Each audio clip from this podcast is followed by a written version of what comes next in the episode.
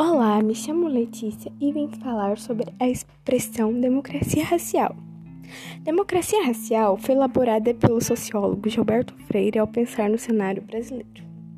De acordo com o pensamento do autor, nas regiões brasileiras há uma grande parcela de pessoas configuradas como pardas e brancas. Assim, para Freire, o processo colonial no Brasil possibilitou que a miscigenação fosse dissolvida, não havendo no país uma única raça. A teoria de Freire, embora aceita, ela é contestada, pois muitos autores não concordam que haja no Brasil democracia racial, pois a raça branca ofuscou e inferiorizou a raça preta. Portanto, o racismo prova que não há uma isonomia entre as raças.